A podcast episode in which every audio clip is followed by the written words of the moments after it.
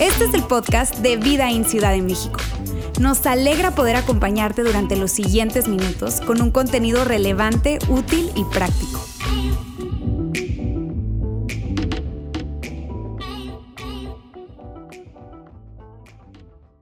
Muy bien, ahora sí, para iniciar el mensaje quiero comenzar compartiéndote y diciéndote por qué eh, comenzamos con esta serie del año y por qué es tan importante, no nos cabe duda que es muy importante hablar de mejores decisiones y menos arrepentimiento. ¿Sabes por qué? Porque tú y yo queremos tomar mejores decisiones en nuestro día a día. Eso es al menos que seas, por ahí dirían, masoquista. Tropecé con el pie y de nuevo y con la piedra y con la misma piedra y otra vez. No, nadie quiere estar ahí en ese círculo vicioso. Todos queremos mejorar nuestra calidad de vida, tener felicidad y, eso está muy conectado con decidir bien y no herir a la gente a nuestro alrededor cuando lo hacemos de forma incorrecta. Así que por eso es necesario eh, tomar esta serie, por eso, porque queremos un año 2022 con decisiones más sabias y llegar al final del año con menos arrepentimientos. Además, esta serie es muy relevante a inicios de años, porque ¿A poco no? Como les decía ahorita, apenas inicié, inicia el año y tú parece que te dieran una hoja en blanco, ¿verdad? Una hoja en blanco, este, mi historia y el 2021 no me interesa nada, eso fue el pasado, ¿verdad? Y estás el primero de enero, pero si todavía estás pagando las cuotas, no, no, pero no importa, haz de cuenta que no sucede, no, no, no, no está ahí, ¿no? Creemos y es algo natural, hay una energía, una expectativa de este es el año, ¿cierto? Entonces, por supuesto que tiene todo el sentido que tú y yo, queriendo y deseando una vida mejor, nos detengamos a evaluar y a pensar cómo decidir mejor. Porque eventualmente, amigos, cada decisión que tomamos, cada decisión que tomamos construye la calidad de vida que tendremos en el futuro. Lo que hoy estás viviendo, disfrutando, lamentando, es fruto y resultado de tus decisiones del pasado.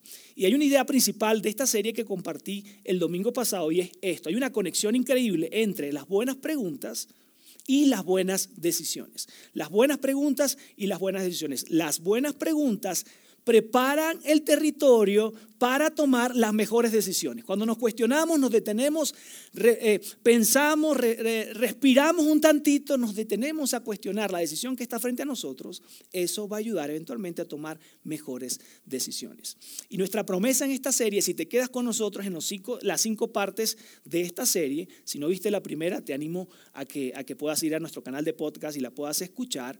Y luego hay esta es la segunda y tres más, ¿verdad? Si tú te quedas con esta serie, nuestra promesa es la siguiente. Si tú te haces las buenas preguntas o las preguntas correspondientes, si responde de manera honesta a cada una de esas preguntas y si actúas, si actúas conforme al contenido, conforme al reto que vamos a estar lanzando cada domingo, conforme a cada pregunta que nos vamos a estar haciendo cada domingo, entonces vivirás un 2022 con mejores decisiones y con menos arrepentimientos.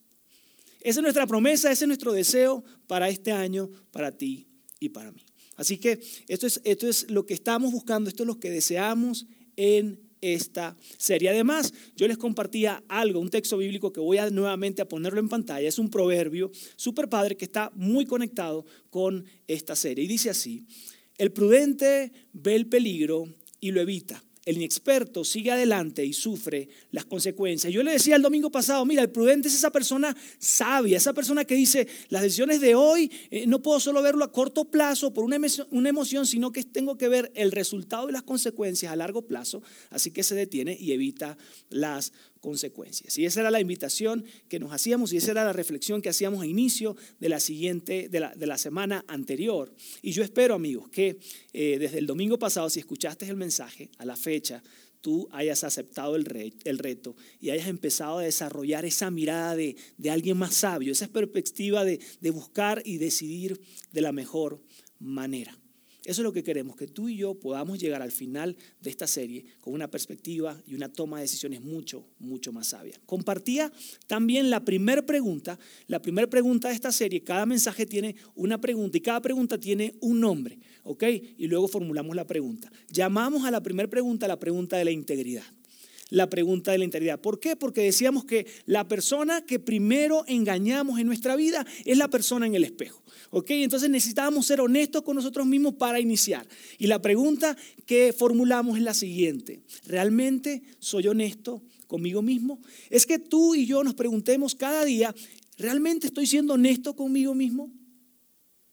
Antes de tomar esta decisión, las motivaciones son las correctas. Eh, ¿Realmente estoy siendo honesto conmigo mismo? Porque regularmente nos hacemos ciertas historias en nuestra mente, historias que no conectan con la realidad y terminamos decidiendo en contra de nuestro beneficio. Esa era la pregunta clave que compartíamos la semana pasada. Yo espero que tú hayas hecho ese ejercicio en la semana y te hayas inquietado y te hayas hecho esa pregunta. ¿Realmente soy honesto conmigo mismo? Neta, la verdad, por eso lo estoy haciendo, es lo mejor para mí. Y que aun cuando la respuesta te haya incomodado, te haya dicho, mm, no le hace, voy para adelante, necesito decidir de manera sabia.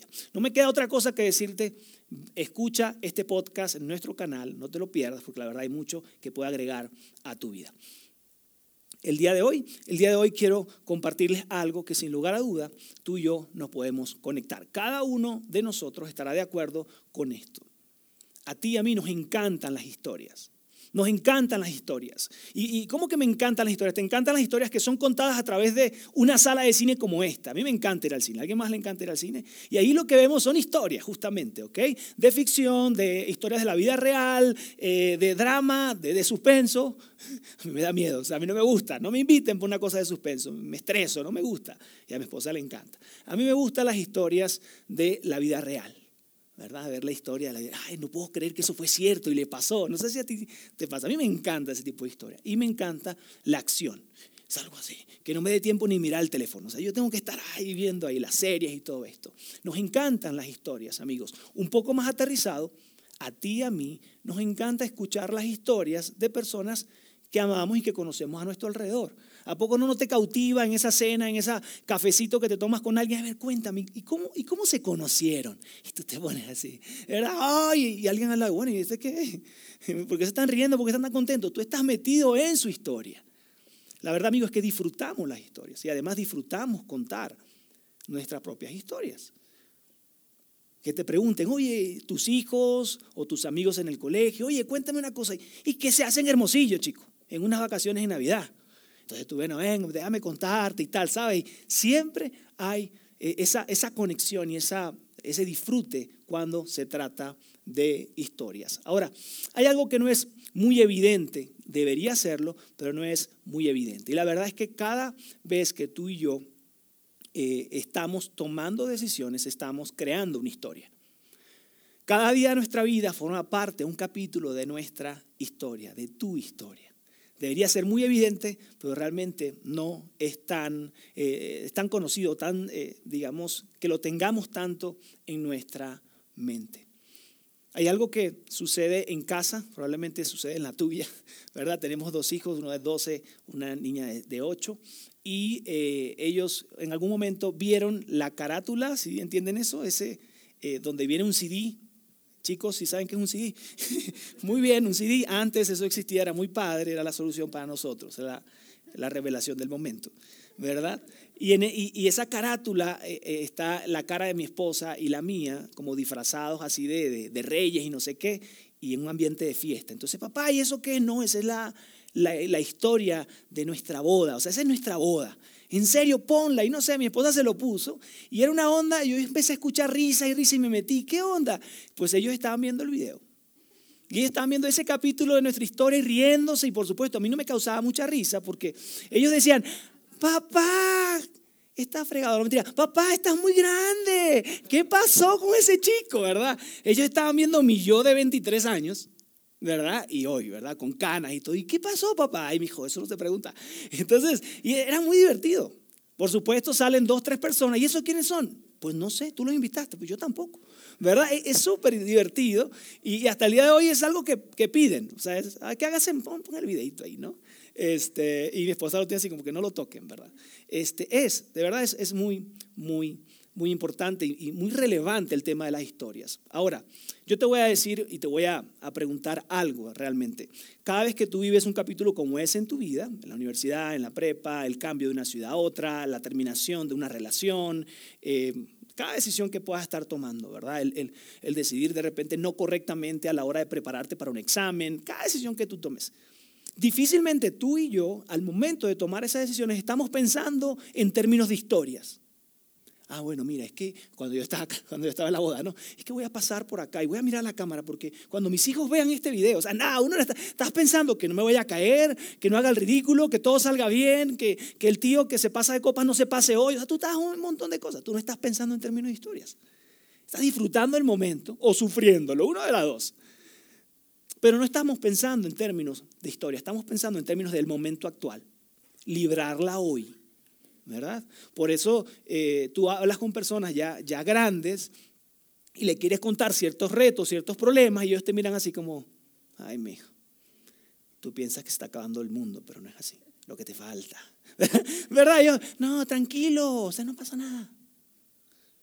Porque han vivido y porque saben que no la vida no es un momento solamente, es una historia que se vive un momento a la vez, pero que siempre se documenta completo. Y lo que sucede en nuestra vida y en la, tuya, en la mía, en la de todos, es que una vez que tomamos una decisión correcta o incorrecta, acertada o no, esa historia, en el momento que la vivimos y, y sucede, que viene a ser parte de nuestro pasado, venimos y la recla, reclasificamos, quiere decir, la subtitulamos nuevamente y decimos, ahora ella es parte de mi historia.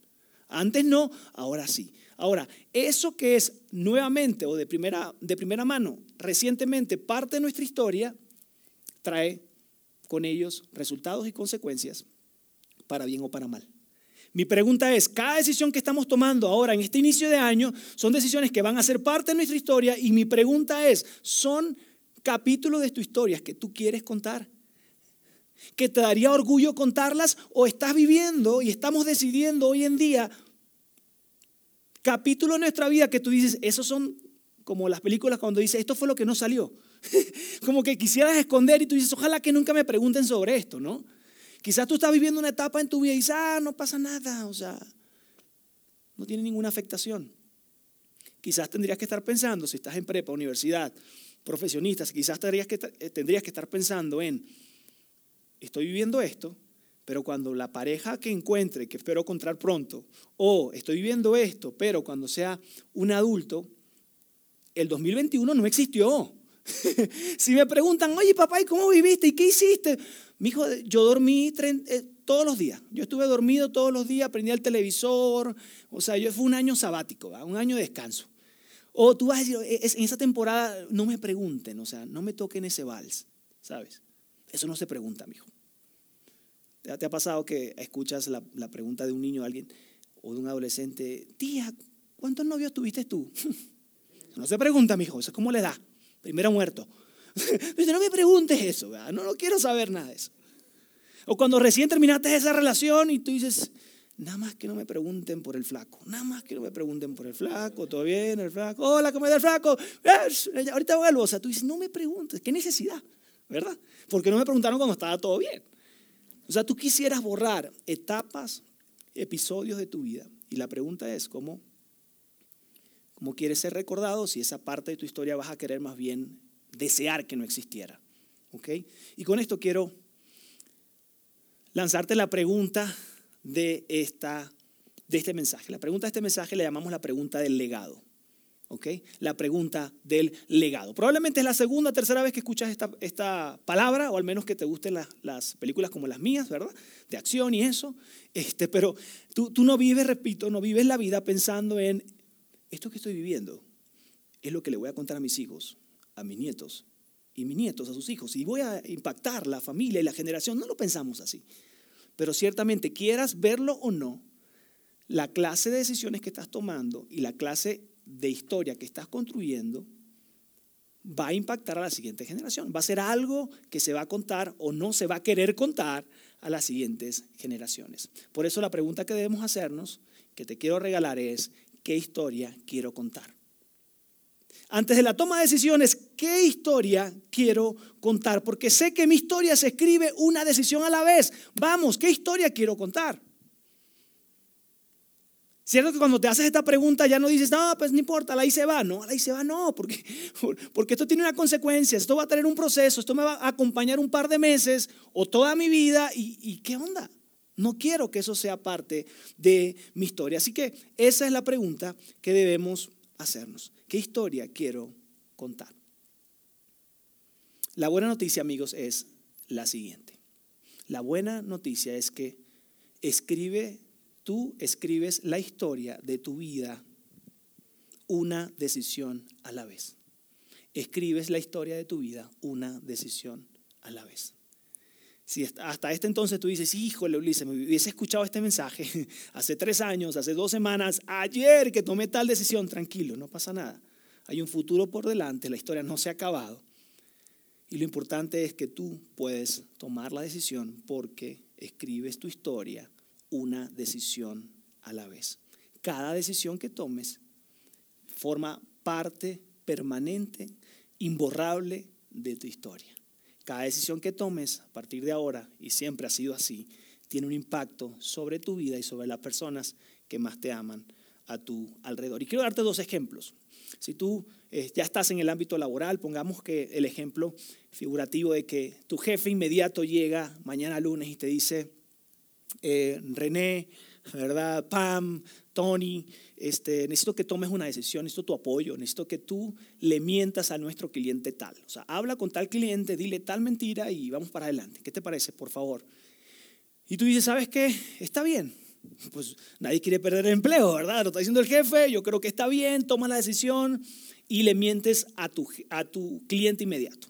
El cliente pasa un par de semanas, se da cuenta que realmente fue una vil mentira lo que le dijiste, termina yendo a la empresa, termina poniendo la queja hasta lo más arriba que pueda llegar. ¿Y qué creen que pasa? El jefe dice, se lava las manos como piloto y yo no sé por qué tomó esa decisión. Yo, yo no entiendo por qué tomó ese rumbo y por qué decidió esa... No lo sé. Y tú terminas perdiendo tu empleo, tu trabajo. Inevitablemente al llegar a casa, Vas a ver a tus padres o vas a ver a tu esposa, a tus hijos, y vas a responder a una pregunta. Papá, ¿qué pasó? ¿Qué haces aquí tan temprano? o mi hijo, ¿qué onda? O sea, ¿por qué no te has levantado? ¿No vas a trabajar mañana? ¿Algo, ¿Algo pasó que no me has contado? ¿Qué historia vas a contar? Y quizás vas a tener que decir, ¿sabes qué? Mi jefe me pidió que dijera una mentira a un cliente, lo hice, nos descubrieron y perdí el trabajo no es una historia tan padre que contar. La otra moneda es posible, la otra opción también es probable y es que tú hayas dicho no a tu jefe. Sabes que no voy a tomar, no, no quiero mentirle al cliente. Igualmente te despiden porque es tu jefe. No es una gran historia, ¿verdad? Pero ¿cómo se vería tu respuesta al llegar a casa con tus padres o con tu esposa y tus hijos? ¿Qué onda? ¿Qué haces aquí? ¿Qué pasó con tu trabajo? ¿Qué le vas a decir a tus amigos? Y tu respuesta va a ser, ¿sabes qué? Mi jefe me pidió mentirle a un cliente, yo le dije que no, que no estaba bien hacerlo y por eso perdí mi trabajo. No es una gran historia, pero seguro que es una mejor historia que contar, ¿cierto? Si tú eres un estudiante, prepa, secu, universidad, y ya saben, sé que hay mucho de eso en todo ese proceso porque también viví, aunque no lo crean, pasé por ahí, ¿verdad? Hace poco.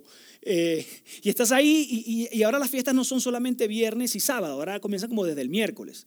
Algunos no la terminan y siguen, ¿no? Tus amigos y nuestros amigos en esos tiempos, ¿no?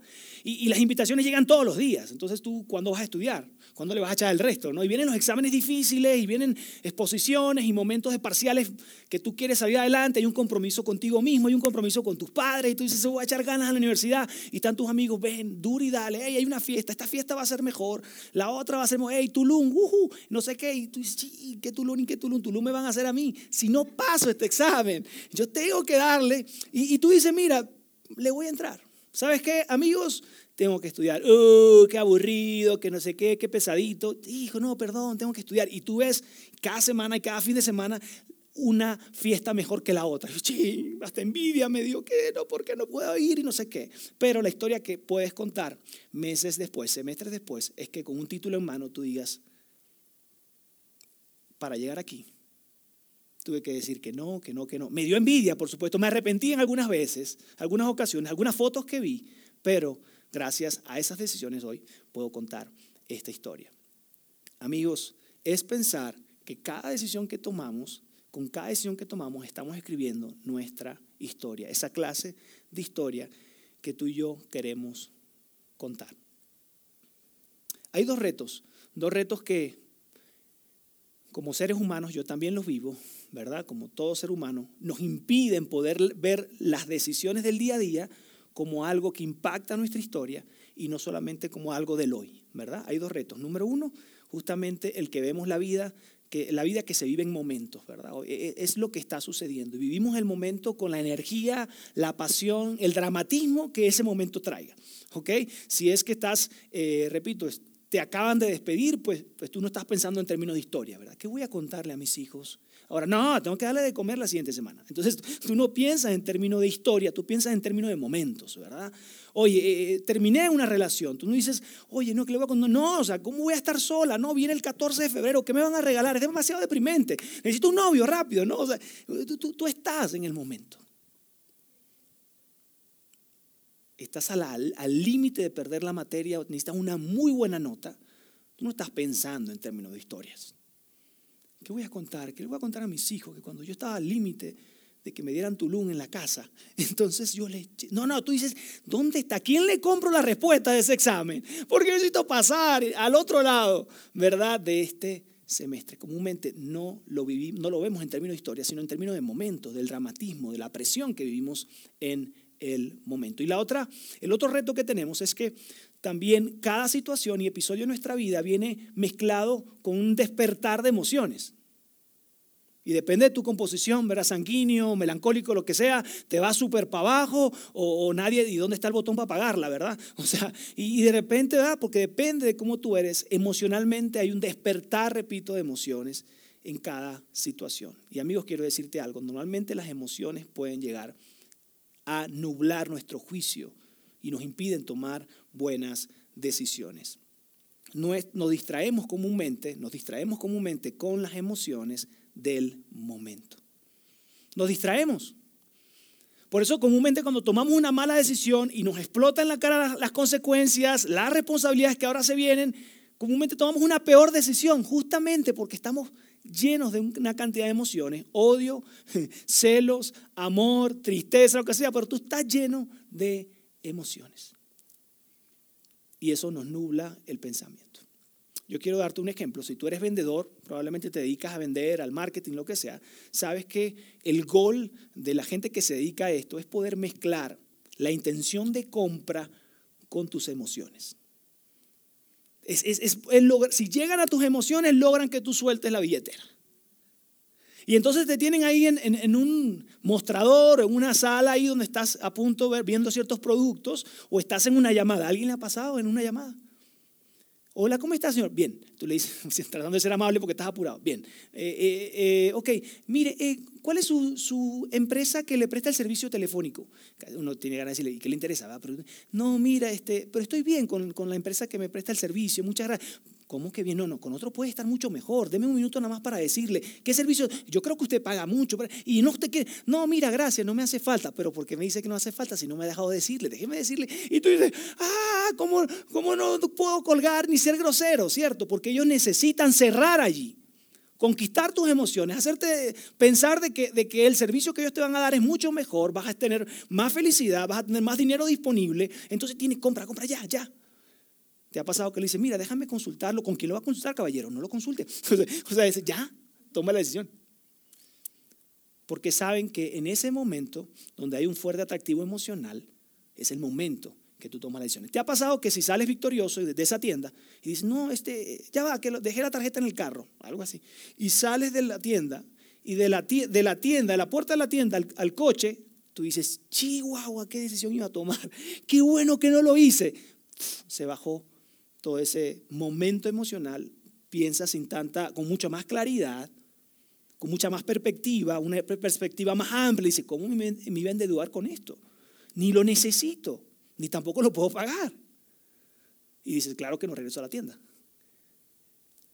Amigos, quizás no lo conozco a todos muy bien, quizás no tengo la oportunidad de, algunos primera vez quizás que lo veo, y, si algunos los conozco, no conozco toda su historia, pero yo me atrevo a adivinar y decirles lo siguiente. Tu peor decisión fue impulsada por algo con un fuerte atractivo emocional.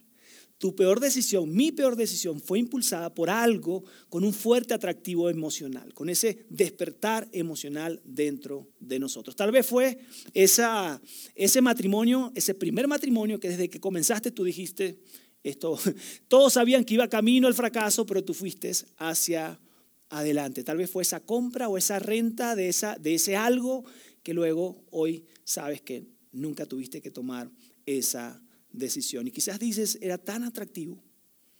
Ulises era tan atractivo que decidí salir con él. Era tan atractivo que lo compré. Era tan atractivo el platillo que me lo comí. Era tan atractivo lo que me decían que te hacía sentir ese cigarrillo y esa clase de lo que estaban fumando que me lo fumé. Era tan atractivo que le dije que sí y me mudé con él o con ella. Estábamos un poco cegados por las emociones, por todo ese fuerte atractivo emocional. Si tú has estado enamorado, yo espero que lo hayas estado, ¿verdad? Este, ¿Has sido víctima o eres víctima de eso? Sí, ríete, porque ¿qué vamos a hacer? Hay que sufrir con estilo, ¿verdad? Uno se ríe. O sea, todos ven la, la otra cara del chico de la chica, ¿verdad? Y tú solamente ves, ¿verdad? Lo bueno, la fortaleza. Del FODA nada más te quedas con la fortaleza. ¿verdad? No, no, pero mira, es caballeroso, abre la puerta, camina bien, o sea, ya no saca ni, no sabe ni de dónde sacar, se peina bien, es limpio, o sea, dice que, eso no te cansa para nada, o sea, lo que te estoy diciendo es esto, es un tipo grosero, y, y tú siempre buscas el otro ángulo porque finalmente tenemos ese fuerte atractivo emocional y nos termina cegando un poco o bastantito, ¿verdad? Muy bien, quiero decirles esta frase. Cuando debemos tomar una decisión en un entorno emocionalmente cargado, pensamos en términos de nuestras opciones, no de nuestra historia. Eso es lo que sucede, amigos. Cuando estamos emocionalmente cargados, decimos, es el momento, necesito, no sé qué, estamos emocionalmente, estamos cegados y no pensamos en términos de historia, pensamos en términos de opciones. Oye, pero es que con ese, chico no es, o esa chica no es. Y tú dices, ¿y quién más? Pues no hay más nadie, entonces opciones, ¿sabes? Dame más opciones, déjame ver cuál es mejor.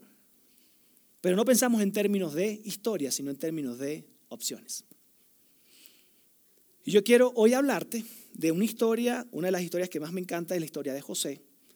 Y, yo espero, eh, es una historia que está en el Antiguo Testamento, probablemente si tú eres seguidor de Jesús has escuchado acerca de esto. Si no, probablemente has visto una película, José el Soñador, ¿verdad? Y alguna serie acerca de esto.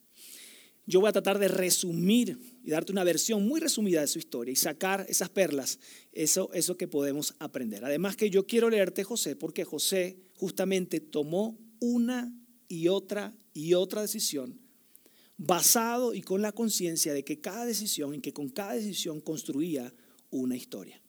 Y él se hizo, se hizo de la tarea de construir una gran historia. De hecho, su historia es tan impactante que miles de años después, hoy, la estamos leyendo y tiene riqueza para nuestra vida. Él construyó una historia que es un legado. Por eso le pusimos este nombre a la pregunta y al mensaje de hoy, la pregunta del legado. Déjame hablarte rápidamente de José. José tenía 17 años, José era eh, el, hijo número 11 de 12 hijos que tenía Jacob. Pero no solamente era uno de los más pequeños de, de sus hermanos, sino que era el preferido de su papá. ¿Alguien tiene hermanos?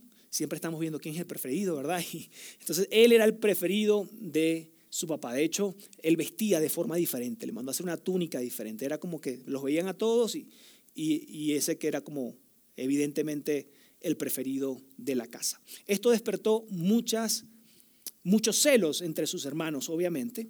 Eh, hermanos, si están viviendo algo similar, este, por favor no tomen esta parte, acotadita, no la vayan a tomar como ejemplo, ¿verdad? Para su resolución de conflictos.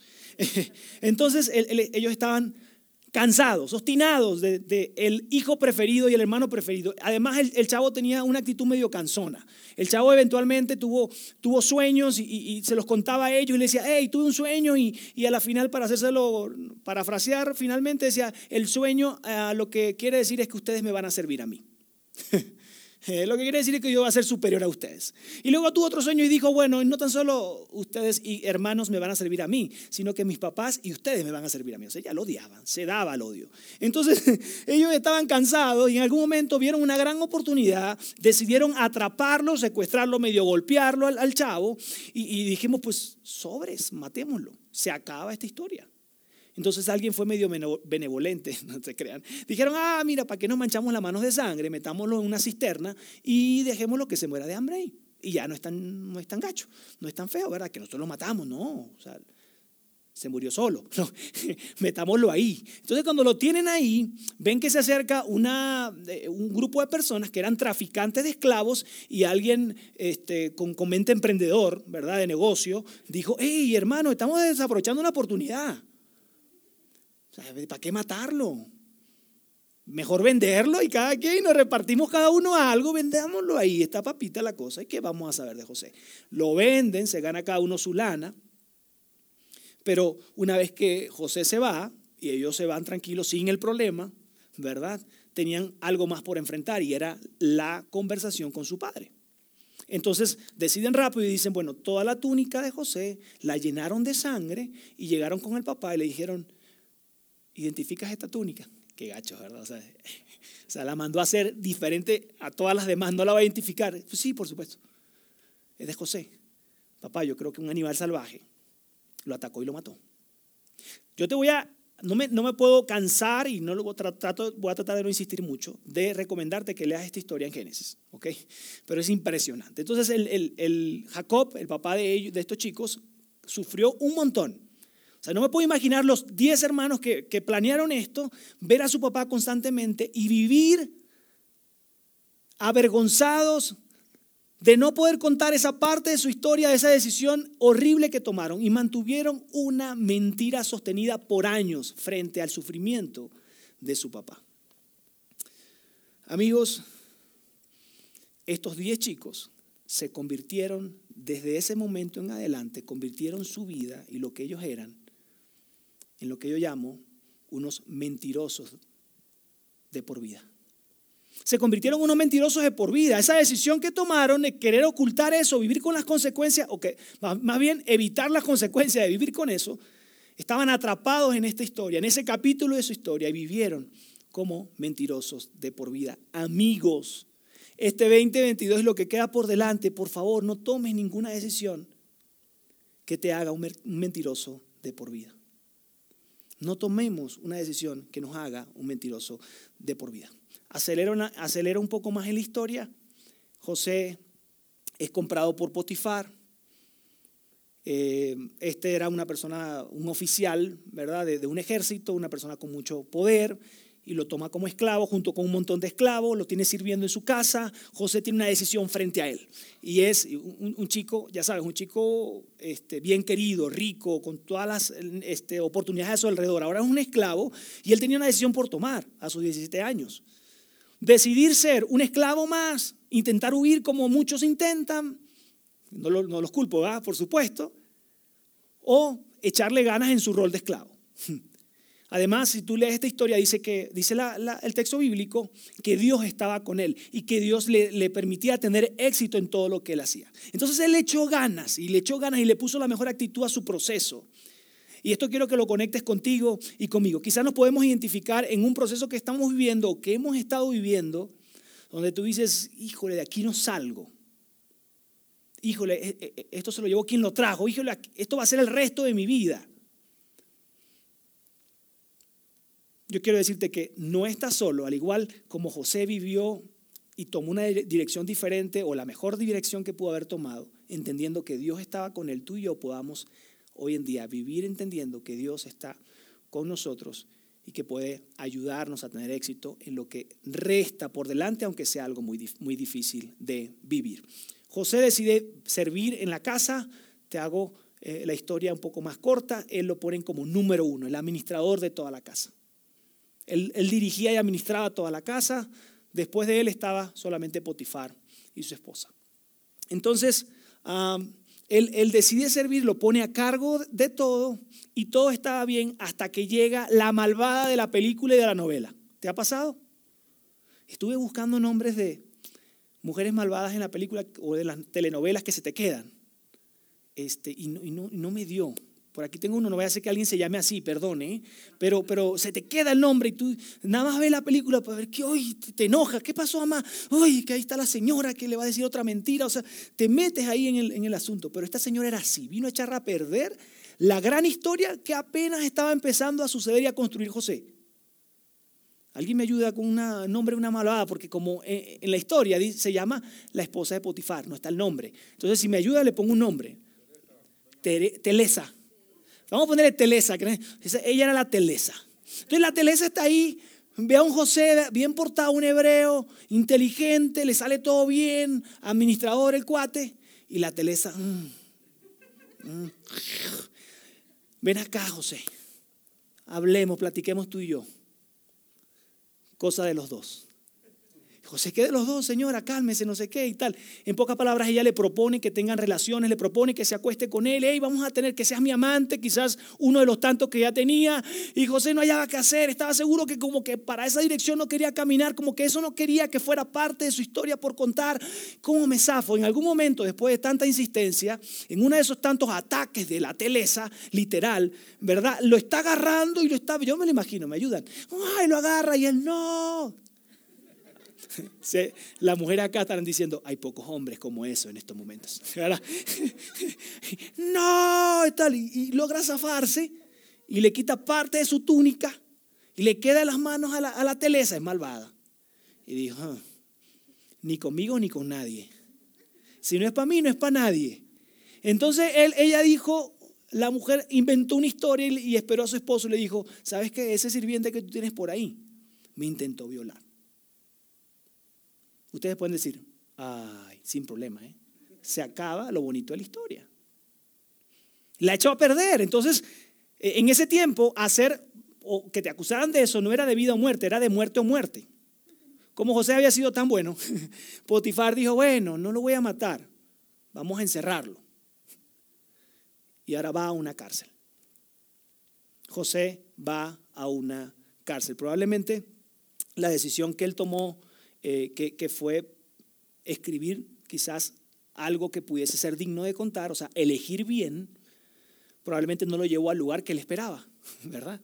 La, cómo, se, se, desenlazó la historia fue, en cierto sentido, peor o muy mal para él. Yo quiero que tú y yo podamos ver cómo José le cuenta una historia, ¿ok? Y desde qué ángulo le cuenta esta, esta historia a, a esta Telesa para darle la respuesta de que no se iba a acostar con él. ¿Les parece? Con ella. Mira lo que dice. Mire señora, mi patrón ya no tiene que preocuparse de nada en la casa, porque todo me lo ha confiado a mí. En esta casa no hay nadie más importante que yo. Mi patrón me ha, me ha, eh, no me ha negado, perdón, gracias. Mi patrón no me ha negado nada, excepto meterme con usted, que es su esposa. Y después continúa, ¿cómo podría yo cometer tal pecado? ¿Cómo podría yo cometer tal maldad y pecado así contra Dios. Amigos, él tenía dos, dos rutas, dos historias que, contar. La, la, del sí y la del no. Y probablemente hoy yo estaría contando de quizás si él toma la opción dos, probablemente no estaríamos hablando de él, no sé. Pero yo quisiera que veamos rápido cómo son esas dos historias que probablemente José se imaginó en su cabeza y que eran posibles de ser contadas años, cientos de años después. Historia número uno. Esta es una historia que pudo haberse contado. Potifar me dio una oportunidad que nunca soñé que se me presentaría, así que le fui fiel a él y al Dios que ha estado cuidando de mí. Esa es la opción uno, la historia uno. La historia dos, Potifar me dio una oportunidad que nunca soñé que se me presentaría, así que me aproveché de su confianza y tuve una aventura con su, con su mujer. José, amigos, eligió bien, eligió la historia número uno. Te pregunto, ¿qué historias quieres contar? eligió contar la historia número uno y eligió bien. Rápidamente él queda en ese calabozo, preso, nuevamente elige hacer las cosas bien, aun cuando todo a su alrededor estaba mal. Hay algo que quiero destacar en esto. La historia de José se vio en varias ocasiones, porque ya saben que fue vendido dos veces, fue puesto como esclavo, ahora estaba preso, ¿verdad? Está llena de capítulos y decisiones en su vida, circunstancias en su vida, que él no merecía ni él decidió por sí mismo. Quiere decir, él fue víctima de personas eh, malas a su alrededor que decidieron en contra de él. Probablemente tú hoy estás viviendo situaciones o has vivido situaciones que tú dices, es que ni me lo merezco, es que ni yo decidí. Es que, es que papá o mamá decidieron por mí, o es que alguien más decidió por mí, es que alguien abusó de mí. Y José no utilizó el hecho de que era una víctima sistemática de gente malvada a su alrededor para tirarse y decir, ay, pobre de mí. que me abrace el alcohol y perderé mi vida. O sea, no. Y tenía razones. Él no decidió escoger la historia de víctima, sino que decidió seguir adelante, tomar la mejor actitud y, poder valorar que Dios estaba con él y que Dios iba con él hacia adelante. De hecho, hay una increíble serie que vimos que se llama Trampas Mentales. Hablamos de, esta historia de José y hablamos de la trampa de la, de la víctima, que te recomiendo que las puedas ver si te conectas con eso. Lo cierto, amigo, es que tú y yo es posible que hayamos tenido malas rachas, malos momentos. Hoy probablemente llegaste aquí y dijiste, Ulises, pues yo ahora qué voy a hacer. Mi historia no tiene compón, no hay mejoría en mi historia, no hay, no hay ni cómo mejorar lo que he vivido en mi vida. Yo quiero decirte algo. Para José lo que él vivió, lo que él vivió esas temporadas tan difíciles fueron capítulos de su vida, no fue toda su vida. Lo que hoy estás viviendo, lo que hoy estamos viviendo como comunidad, como sociedad, esto del COVID y todo eso, es un capítulo de nuestra vida, no es toda nuestra vida. Regularmente lo vemos así, ya, no hay futuro para mí, seré, ¿verdad? Seré soltero toda la vida, seré la divorciada toda la vida, seré eh, el hijo nunca... Y empezamos a hacernos la víctima, ¿cierto? De esta fuerte realidad, por supuesto. Amigos, es solo un capítulo de tu vida. Tu historia se sigue escribiendo. Tu historia, tu historia sigue siendo escrita por ti. Amigos, nuestras decisiones en capítulos difíciles de nuestra vida marcan la diferencia en nuestra historia. Las decisiones que tomes en medio del proceso difícil que, que estás viviendo, que has vivido, sin lugar a duda, marcarán el rumbo y marcarán la diferencia de la historia que estás escribiendo. Muy bien, sigo con, con José. José gana el favor de los que administran la, cárcel, lo terminan poniendo como administrador de la cárcel, no es algo digno de contar, ¿verdad? Pero, pero él hizo lo mejor en su, en su nivel y termina siendo el administrador, el, mero mero allí en la cárcel. Te hago la, la historia rápida y la brinco. Eventualmente José termina entrando por las puertas del palacio del rey Faraón. Existe un rey llamado Faraón, él tiene un par de sueños, no encuentran quien pueda interpretar sueños, termina alguien abogando y dando el consejo de, hey, yo conozco a alguien, tal José, es buenísimo, Dios le habla. Me, interpretó un sueño a mí que nadie podía, así que él es el tipo. Y termina entrando en este palacio del el faraón. El faraón tenía un, un sueño este, que finalmente José le dice, mira, yo no puedo interpretar tu sueño, Dios sí puede ayudarme a hacerlo. Y esto era peligroso porque para ese entonces los reyes eran como dioses. Le estaba diciendo, mi Dios, ¿verdad? No yo, el Dios en el que yo confío va a darme la respuesta. Y Faraón dice, dale, estoy desesperado. Le da la interpretación de ese sueño, le dice lo que va a suceder. Va a haber siete, siete, años de abundancia, va a haber siete años de escasez. Necesitas, y por último le da un consejo y le dice, necesitas poner a alguien al frente de este proyecto que durante siete años, donde va a haber mucho grano, y era, y era una de las materias primas, ¿verdad?, de la, de la canasta básica, entonces tienes que ahorrar esos siete años lo más que puedas, porque luego los otros siete años no va a ser suficiente, quiere decir, se va a acabar todo lo ahorrado en los siguientes siete años. Entonces, Faraón le responde lo siguiente al consejo de José. Dice lo siguiente, ¿podremos encontrar una persona así en quien repose el Espíritu de Dios? Luego le dijo a José, puesto que Dios, o sea, el Dios de José, el Dios de los hebreos, te ha revelado todo esto, no hay nadie más competente y sabio que tú. Y aquí viene lo que todos hicieron, wow, no puede ser. Dice lo siguiente, quedarás a cargo de mi palacio, hello, quedarás a cargo de mi palacio y todo mi pueblo cumplirá tus órdenes. Solo yo tendré más autoridad que tú porque soy el rey. De ser un preso hebreo extranjero, pasa a ser el número dos en el reinado del faraón. Pasa a ser el primer ministro del faraón. El sueño que él interpretó sucede. ¿Ok? Se vienen siete años de abundancia, luego se vienen siete años de escasez. Comienza la hambruna en toda la humanidad, en todo ese sector, en toda esa, en toda esa zona territorial, y la gente empieza a buscar donde hay trigo, y saben que allí, eh, en ese reinado donde está José, ahí hay trigo, y empieza la gente a hacer caravanas para ir a comprar allá y a intercambiar de todas las formas posibles. ¿Qué creen? ¿Quién creen ustedes que llegó a buscar grano a ese reinado? Ayúdenme. Sí, los que se la saben, por favor, despierten. Los hermanos de José. Los hermanos de José van a buscar comida, obviamente toda su, toda su tribu, toda su gente estaba pasando hambre, tenía necesidad. Y bueno, mejor que en una película, ¿verdad? Al llegar al reinado, de repente José se encontraba por ahí por las afueras, ¿verdad? Y ve a sus mendigos, que digo, a sus hermanos hermosos hermanos, cariñosos, que tanto extrañaba, ¿verdad? Porque fue vendido a los 17 años y ahí él tenía 30 años. Entonces, ay, qué lindo, miren, cambiaron el rumbo de mi historia, no saben lo que han vivido, se la van a aguantar. Y, lo curioso es que José los identifica inmediatamente. ¿Cómo se te olvida? Te pregunto, ¿cómo se te olvida la persona que te estafa? ¿Cómo se te olvida la persona que te hizo daño? Se te olvida, la tienes ahí. Pero sus hermanos sí, lo vieron y ni lo... Ellos estaban tranquilos. Más adelante, por eso digo que tienes que ver esta, historia si nunca la has, leído. Más adelante José termina diciéndole su identidad. Los llama a él, a su familia, y dice, hey, yo soy José. Hello. Los hermanos, sálvame, ¿verdad? No, lo que nos viene es, o sea, él, el primer ministro de este reinado, y estamos aquí pidiendo de comer, estamos fritos, estamos muertos. Estamos mal, hermanos.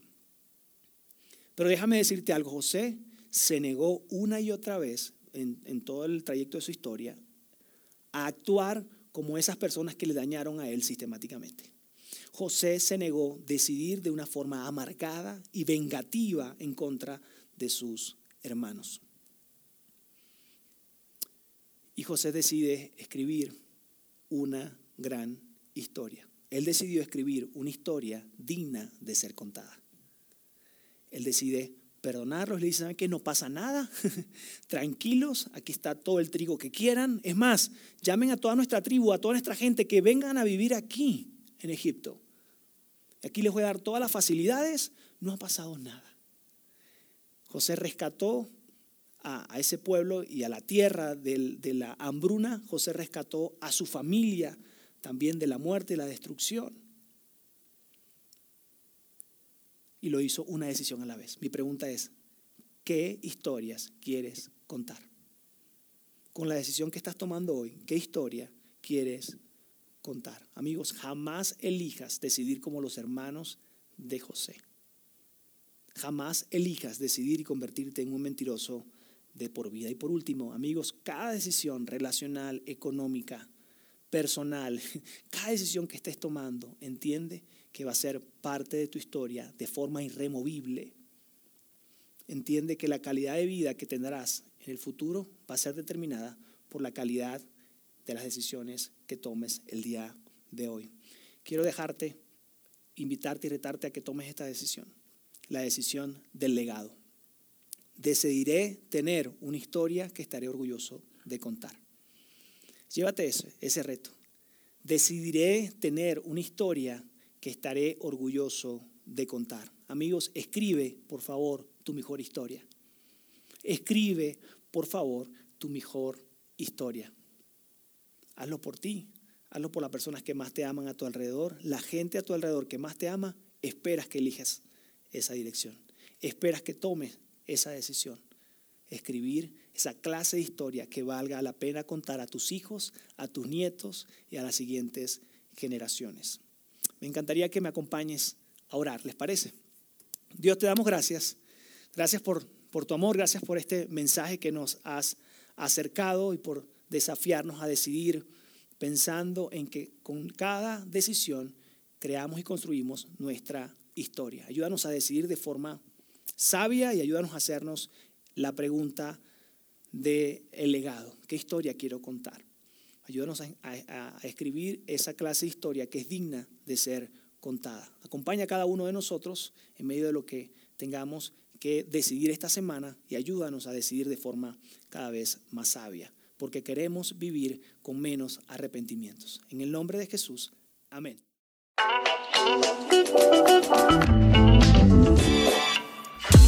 Sigue conectado a los contenidos de Vida en Ciudad de México a través de nuestro sitio web y de las redes sociales. Muy pronto estaremos de vuelta con un nuevo episodio.